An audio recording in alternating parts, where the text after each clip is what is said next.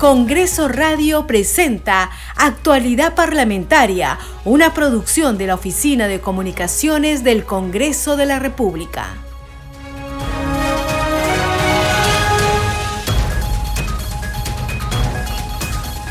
¿Cómo están? Bienvenidos a su programa Actualidad Parlamentaria. Les saluda Carlos Alvarado y estos son los titulares de hoy 9 de enero del 2023. El Pleno del Congreso de la República recibirá mañana desde las 11 horas al gabinete ministerial presidido por Alberto Otárola. Otárola Peñaranda expondrá y debatirá la política general del gobierno y solicitará el voto de confianza. Antes, la representación nacional discutirá desde las 9 horas el informe final de las denuncias acumuladas contra el congresista Freddy Díaz Monago, que recomienda su inhabilitación por 10 años para el ejercicio de la función pública. La Comisión de Constitución sesionará esta mañana para escuchar los aportes de los representantes de Transparencia, Idea Internacional y de la Cámara de Comercio de Lima.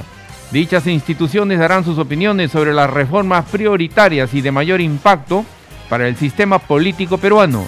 La reunión será desde las 10 de la mañana.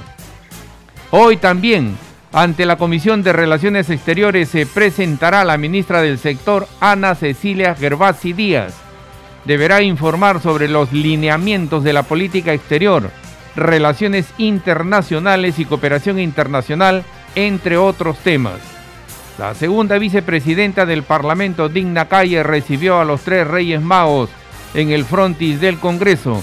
Llegaron como tradición y símbolo del recién nacido, el Niño Jesús. La Comisión Permanente del Congreso debatirá el próximo miércoles 11 de enero el informe final de la denuncia constitucional contra el expresidente Pedro Castillo. La denuncia fue presentada por la fiscal de la Nación Patricia Benavides por ser presunto cabecilla de una organización criminal y tráfico de influencias agravado. La presidenta de la Subcomisión de Acusaciones Constitucionales, Lady Camones, indicó que la denuncia incluye a dos exministros acusados de tráfico de influencias, Juan Silva de Transportes y Heiner Alvarado de Vivienda. En sesión extraordinaria de la Comisión de Economía se presentará esta mañana el ministro del sector, Alex Contreras Miranda. Informará sobre el plan Compunche Perú. La ministra del Ambiente, Albina Ruiz Ríos, está invitada para hoy a la sesión de la Comisión Especial sobre Cambio Climático. La cita está programada para las 11 horas para abordar sobre los avances en la implementación de políticas públicas en materia de adaptación y mitigación al cambio climático.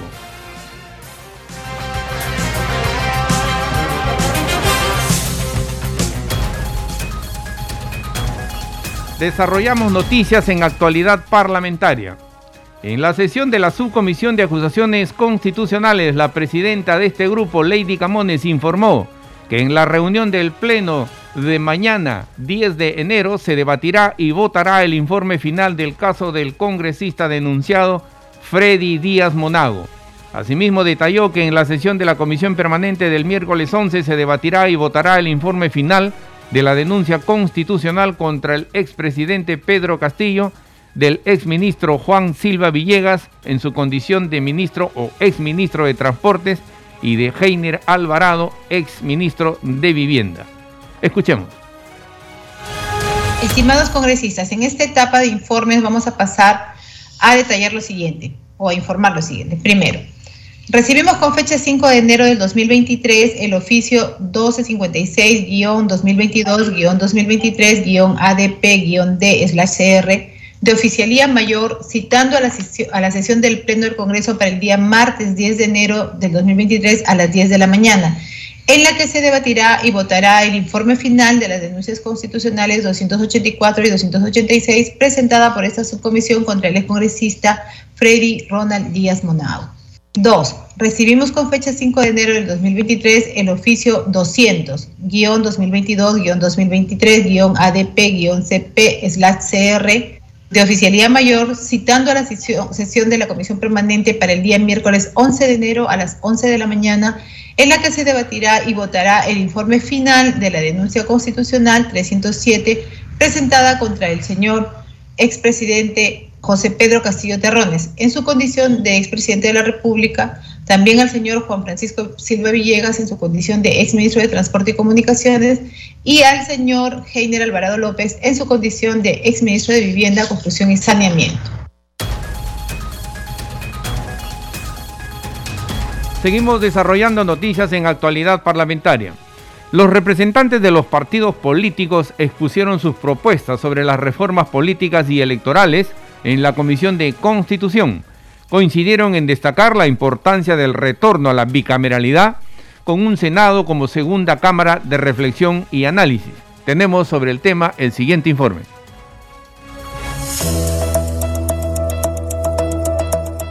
La Comisión de Constitución recibió a los representantes de los diferentes partidos políticos y escuchó sus propuestas de reformas de cara al adelanto de las elecciones generales a abril del 2024.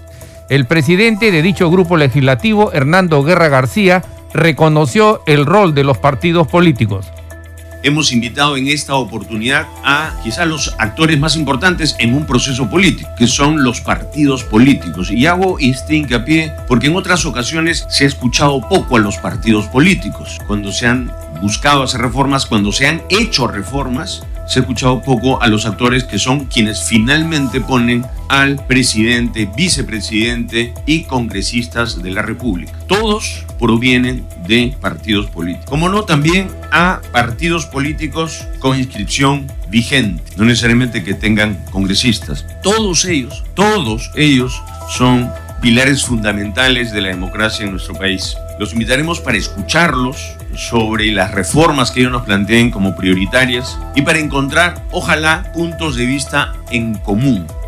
Ditel Columbus de Fuerza Popular saludó la inclusión de los partidos políticos porque antes solo se convocaba a terceros ajenos a la vida política, dijo. Necesitamos refrescar el sistema de representación política. Creo que es momento de que retomemos el camino de la bicameralidad, pero la bicameralidad entendida, señor presidente, no como algunos eh, señalan que es como una especie de varita mágica, ¿no? En donde solamente aprobar la bicameralidad va a hacer eh, mejores leyes, ¿no? Se tiene que entender que la reforma de la bicameralidad, ¿no? Tiene que ir de la mano con qué cosa? Con la mejora de la calidad de representantes. Y eso va de la mano con qué cosa, señor presidente? Con, por ejemplo, mejorar el sistema de voto informado en el Perú. El representante del Partido Morado, Elmer Arce Ortiz, sostuvo que las reformas constitucionales deberían tender a la búsqueda de estabilidad política.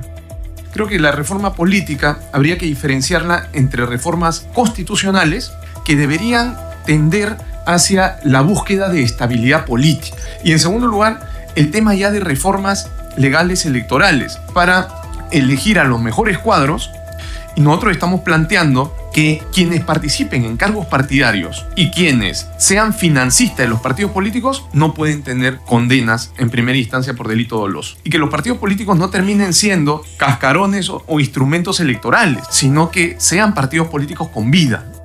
El Mundo del Águila, representante de Acción Popular, recordó el intento de estatizar la banca para simbolizar la importancia de la bicameralidad.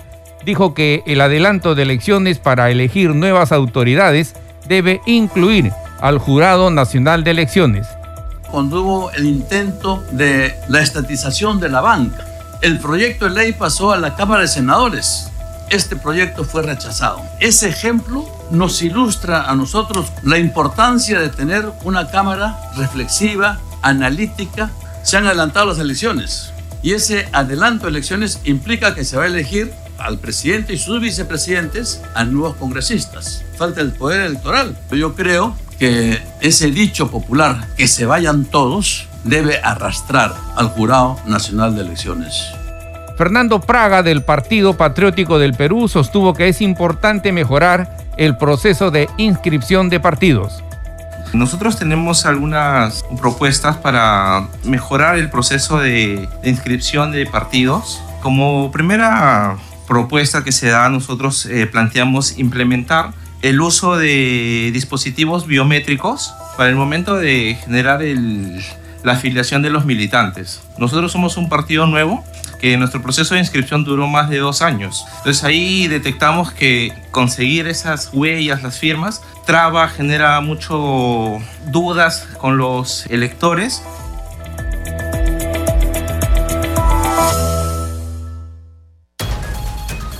Y sobre el tema, la Comisión de Constitución continúa desde las 10 de esta mañana con la participación de diferentes actores de la vida política. Ha invitado para hoy a los representantes de Transparencia, Idea Internacional y de la Cámara de Comercio de Lima.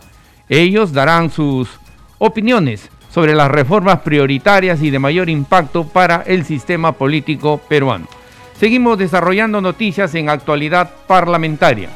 Cumpliendo con la tradición navideña, llegaron al frontis principal del Palacio Legislativo los Reyes Magos, Melchor, Gaspar y Baltasar. Fueron recibidos por la segunda vicepresidenta del Congreso, Digna Calle. Dijo que esta celebración representa la renovación de la fe y la esperanza y nos permite reflexionar y unir a todos los peruanos. Escuchemos y sean bienvenidos Reyes Magos al Congreso de la República. En este día muy esperado por nosotros, la celebración tradicional de la Bajada de Reyes en nuestro país, que tiene diversas características festivas en cada región del Perú, representa la renovación de la fe y la esperanza, recordando a los Reyes Magos, quienes siendo la luz de la estrella de Belén, llegaron para adorar al niño Dios que había nacido en el pesebre. La tradición que se celebra cada 6 de enero reúne a las familias peruanas en torno a una tradición de fe. La visita de los Reyes Magos al Congreso de la República, que saludo especialmente, nos reúne hoy a nosotros como familia y nos invita a reflexionar sobre la necesidad de unir a los peruanos, mirando al futuro con la esperanza de conseguir la paz y la prosperidad para nuestro pueblo.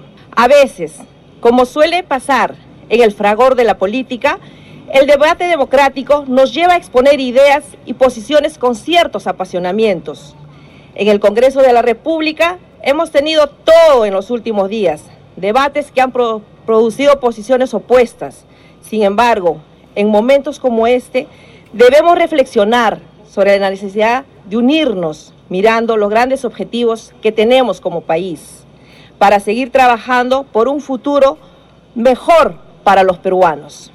Sigamos teniendo fe en el Perú y pidamos la bendición del Niño Dios para que reine la paz en nuestro país y en los hogares de todos los peruanos. Seguimos desarrollando noticias en actualidad parlamentaria. El Pleno del Congreso de la República aprobó la nómina de integrantes de la Comisión Especial de Selección de Candidatos aptos para la elección del Defensor del Pueblo. El presidente del Parlamento Nacional, Daniel Williams, exhortó a las bancadas que aún no han acreditado a su representante que lo realicen lo antes posible para agilizar la labor del grupo especial. Escuchemos. Señores congresistas, se va a dar lectura a la propuesta de los portavoces respecto de la nómina de integrantes de la Comisión Especial de Selección de Candidatas o Candidatos aptos para la elección del defensor del pueblo. Se deja constancia que oportunamente, con fecha 15 de noviembre del 2022, se solicitó a los grupos parlamentarios la designación de sus representantes. Dicho pedido fue reiterado el 20 de diciembre del 2022. No obstante, Perú Libre y en conjunto Perú Democrático, Podemos Perú e Integridad Podemos Perú e Integridad y Desarrollo no han acreditado miembros. Señor relator, de lectura a la propuesta. Nómina de la Comisión Especial de Selección de Candidatos o Candidatos aptos para la elección de Defensor del Pueblo.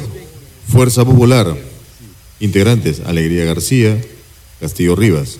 Perú Libre no acreditó. Acción Popular. Congresista Vergara Mendoza. Alianza para el Progreso. Congresista García Correa.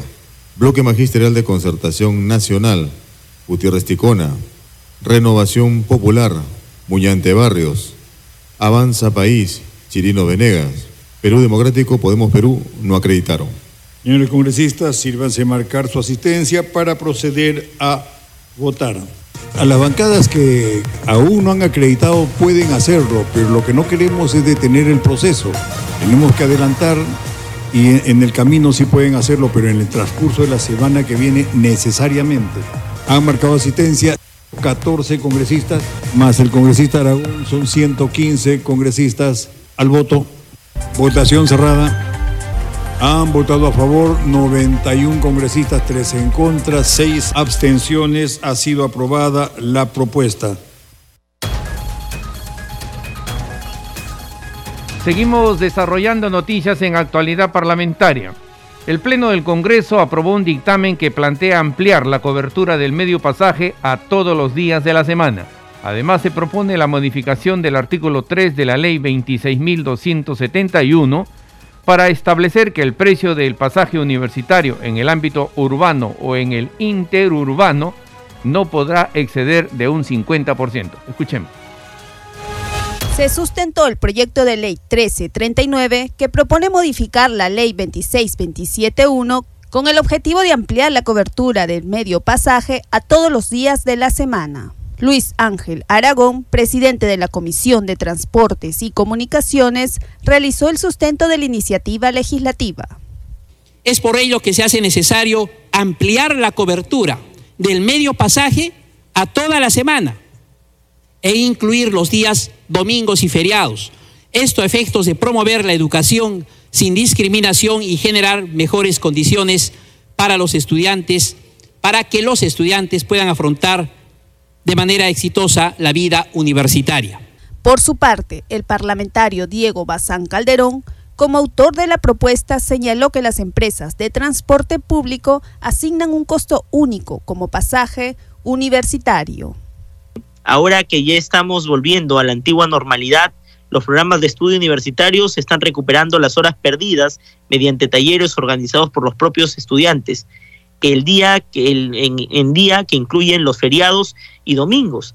Entonces es igualmente razonable que el medio pasaje sea aplicable en esos días porque son precisamente aprovechadas por la comunidad universitaria para nivelar su aprendizaje. De esta manera, la congresista Elizabeth Medina Mendocilla indicó.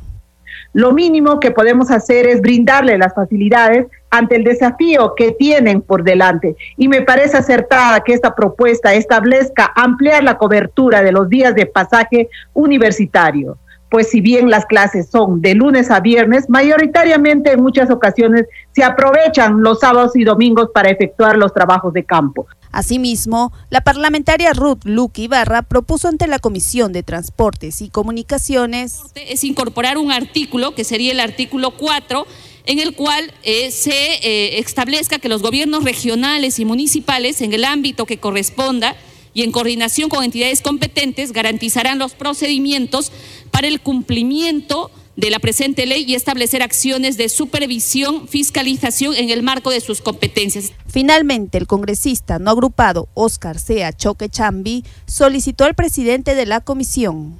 Solicito la acumulación de mi proyecto de ley 2582-2021 al dictamen que hoy estamos debatiendo a fin de que se incluya como beneficiarios del medio pasaje a la población adulta mayor, la cual ha sido duramente golpeado por la pandemia. Tras culminar el cuarto intermedio que habían solicitado en la sustentación de este proyecto, finalmente la representación aprobó este proyecto que beneficia a todos los estudiantes para que puedan pagar el medio pasaje todos los días de la semana, incluidos los fines de semana y feriados, tal como lo sustentaba el congresista presidente de esta Comisión de Transportes y Comunicaciones.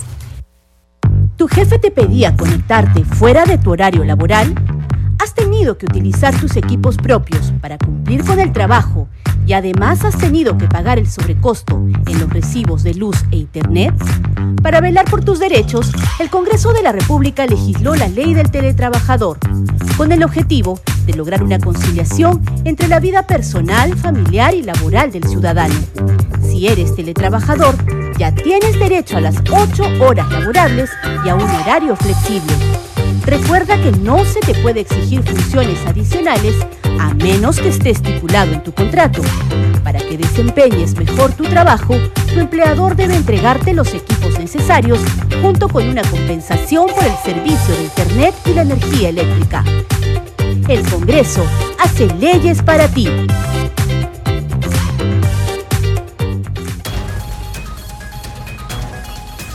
Seguimos desarrollando noticias en actualidad parlamentaria. A esta hora nos vamos hasta la sala Francisco Bolognesi. Allí sesiona la o el grupo de trabajo de fortalecimiento de pensiones. Escuchemos.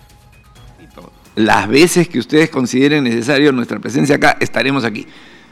ningún problema. Ya, en todo caso, este, con esa apertura, eh, le pedimos que usted le pueda comunicar al ministro, nosotros lo vamos a hacer, pero dada la cercanía más rápida suya, pudiera comunicarle que vamos a organizar una siguiente reunión para de una vez resolver este tema de la reglamentación. ¿De acuerdo?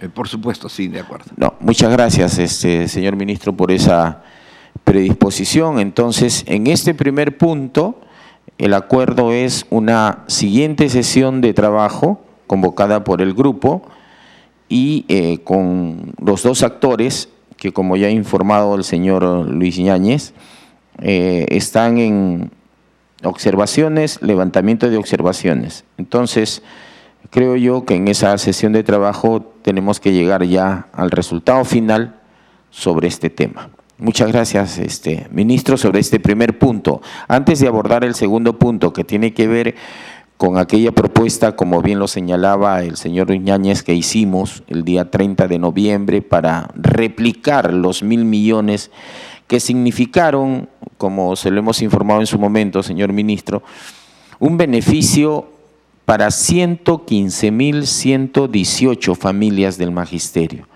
entre cesantes, eh, lamentablemente con enfermedad terminal o enfermedad avanzada, o mayores de 65 años y eh, menores de 65 años. Todos ese conglomerado fueron beneficiarios de este presupuesto.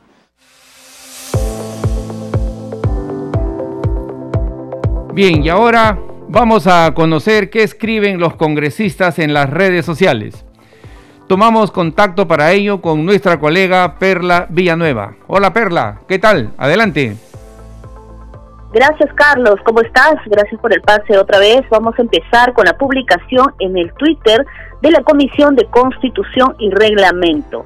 Se está informando sobre lo que hay en la agenda hoy para la sesión de la Comisión de Constitución. Utiliza el hashtag atención. Dice, Comisión de Constitución que preside Hernando Guerra García recibirá aportes de los representantes de Transparencia y de Idea Internacional así como de la Cámara de Comercio de Lima, entre otras instituciones, sobre las reformas prioritarias y de mayor impacto para el sistema político peruano. Esto será hoy a partir de las 10 de la mañana y se adjunta la agenda de la Comisión de Constitución y Reglamento, donde se pueden ver incluso los invitados y el nombre de los representantes de cada una de estas instituciones que hoy participará en esta sesión de la Comisión de Constitución. Queremos compartir en nuestra secuencia, Carlos, otra publicación, esta vez del Congreso del Perú, también en el Twitter. En el mensaje se lee lo siguiente, hashtag Congreso Informa, la Comisión Permanente debatirá este miércoles 11 a las 11 de la mañana el informe final de la denuncia constitucional 307 contra el expresidente Pedro Castillo por presunta organización criminal y tráfico de influencias agravado se comparte el link al que podemos ingresar para poder tener más detalles sobre esta información. Por último, Carlos, otra publicación más en el Twitter del Congreso del Perú, que esta vez utiliza el hashtag Leyes del Congreso. Se publicó la ley que beneficiará a miles de agricultores del país con la redacción temporal de costos de insumos importados como fertilizantes y trigos. Hay que corregir ahí, Carlos, es con la reducción temporal de costos de insumos importados como fertilizantes y trigos. Revisa la norma y también se comparte el link al que podemos ingresar para poder enterarnos y tener más información sobre los beneficios de esta norma que, como ya hemos señalado, reduce los costos de adquisición de insumos importados relevantes para la economía nacional, entre ellos fertilizantes y trigos. Hasta aquí tan solo algunas de las publicaciones en las redes sociales, todas referidas al trabajo parlamentario. Adelante contigo en mesa de conducción, Carlos. Gracias, Perla. Era entonces nuestra colega Perla Villanueva con el segmento Congreso en redes. Seguimos desarrollando noticias en actualidad parlamentaria.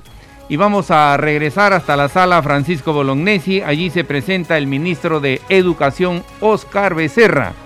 Es el grupo de trabajo de seguimiento a la problemática del pago de bonificaciones, reconocimientos y compensaciones a docentes. Interviene el congresista Edgar Tello.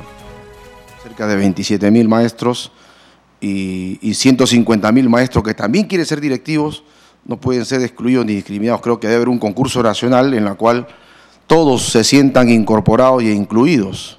Y ello creo que es parte del, de reconocer la labor de todos los maestros. No desmerezco la experiencia que puedan tener los, los directivos en función, pero creo que aquí hay que reconocer el trabajo y la meritocracia de todos los maestros, porque los maestros, así sea de la primera escala, así sea con la precariedad del sueldo que actualmente percibe, los maestros no pierden siempre el compromiso de estar actualizándose, perfeccionándose y especializándose con maestrías, doctorados y otras especializaciones, pero ahí siempre está el maestro comprometido con sus estudiantes y con la comunidad. Este programa se escucha en las regiones del país gracias a las siguientes emisoras. Radio Inca Tropical de Abancaya Purímac, Cinética Radio de Ayacucho, Radio TV Shalom Plus de Tingo María, Radio Las Vegas de Mollendo Arequipa, Radio Star de Mollendo Arequipa, Radio Madre de Dios de Puerto Maldonado, Radio Amazónica de Satipo en Junín, Radio TV Perú de Juliaca Puno, Radio Amistad de Lambayeque, Radio El Pueblo de Ayacucho, Radio Satel Perú de Lampa en Puno, Radio La Voz del Valle de Aplao en Arequipa, Radio Líder de La Unión en Piura, Radio Victoria de Ocros de Huamanga, Ayacucho. Estos son los titulares de cierre. El Pleno del Congreso de la República recibirá mañana desde las 11 horas al gabinete ministerial presidido por Alberto Tarola. Otárola Peñarán expondrá y debatirá la política general del gobierno y solicitará el voto de confianza. Antes, la representación nacional discutirá desde las 9 horas el informe final de las denuncias acumuladas contra el congresista Freddy Díaz Monao, que recomienda su inhabilitación por 10 años para el ejercicio de la función pública. La Comisión de Constitución sesionará esta mañana para escuchar los aportes de los representantes de Transparencia, Idea Internacional y de la Cámara de Comercio de Lima. Dichas instituciones darán sus opiniones sobre las reformas prioritarias y de mayor impacto para el sistema político peruano. La reunión será desde las 10 de la mañana. Hoy también ante la Comisión de Relaciones Exteriores se presentará la ministra del sector Ana Cecilia Gervasi Díaz. Deberá informar sobre los lineamientos de la política exterior relaciones internacionales y cooperación internacional, entre otros temas. La segunda vicepresidenta del Parlamento, Digna Calle, recibió a los tres Reyes Magos en el frontis del Congreso. Llegaron como tradición y símbolo del recién nacido, el Niño Jesús. La Comisión Permanente del Congreso debatirá el próximo miércoles 11 el informe final de la denuncia constitucional contra el expresidente Pedro Castillo. En sesión extraordinaria, de la Comisión de Economía se presentará esta mañana el ministro del sector, Alex Contreras Miranda. Informará sobre el plan Compunche Perú. La ministra del Ambiente, Albina Ruiz Ríos, está invitada para hoy a la sesión de la Comisión Especial sobre Cambio Climático. La cita está programada para las 11 horas. Deberá abordar sobre los avances en la implementación de políticas públicas en materia de adaptación y mitigación al cambio climático. Hasta aquí las noticias en actualidad parlamentaria. En los controles nos acompañó Franco Roldán. Hasta mañana. Congreso Radio presentó Actualidad Parlamentaria, una producción de la Oficina de Comunicaciones del Congreso de la República.